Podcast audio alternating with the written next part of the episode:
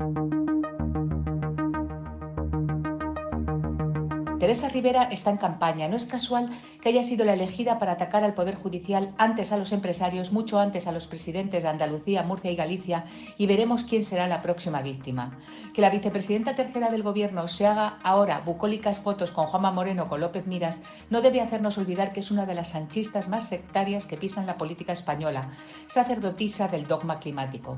Por ello, en la mañana del pasado viernes fue mandada por Moncloa a Televisión Española para remeter contra el juez García Castellón y de paso convertir los pellets en un problema de Estado, cuyo culpable naturalmente es Feijó, que no gobierna el Estado. Anteriormente se había dedicado a insultar al CEO de Repsol, Josuyon Imaz, al que llamó populista y demagogo por no compartir el sesgo ideológico de las políticas medioambientales de la Unión Europea, del que ella es una de sus más activas representantes.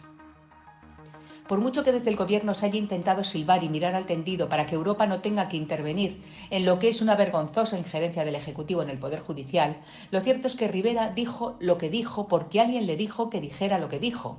Teresa es un soldado del sanchismo, incapaz de actuar por libre, como antes lo fue de Zapatero, con quien echó los dientes como secretaria de Estado de Cambio Climático. Ingresó en el primer gobierno de Sánchez con unas famosas declaraciones en las que defendía que el diésel tiene los días contados, lo que hundió las ventas del sector automovilístico que representa el 12% del PIB. Y es que desde que ocupa un ministerio no ha hecho más que complicar la vida a media España. Se ha intentado cargar los toros, la caza y el diésel, sectores a los que su sectarismo ha hecho un daño letal. ¿Cómo olvidar cuando en plena ofensiva para el ahorro energético elaboró precipitadamente una chapuza de decreto que igualaba a los hosteleros de Finisterre con los camareros de un chiringuito de Algeciras? El PSOE de Pedro Sánchez no quiere militantes sino soldados y los soldados hacen lo que se les pide. Así que Teresa, si hace falta, se presta la pantomima de ir en bicicleta a un encuentro climático en Valladolid el pasado verano para hacerse una foto y encantada de contribuir a la impostura del gran líder.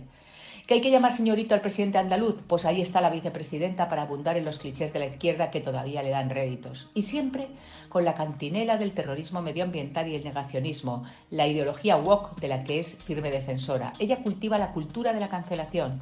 Fuera García Castellón, fuera Imaz y fuera todo aquel que cuestione el autoritarismo ideológico de la izquierda y sus tópicos del animalismo, el ecologismo y el feminismo.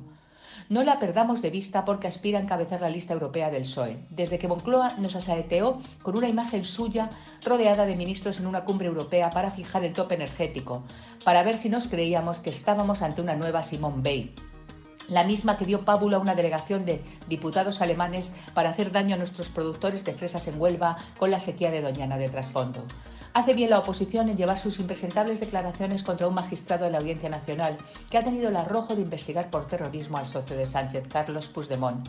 Su objetivo era regalar los oídos al que tiene el botón nuclear de esta legislatura y está bien que en Europa vayan conociendo la calaña del personaje, que por cierto es ministra también de reto demográfico. En sus manos ese reto también va de cráneo.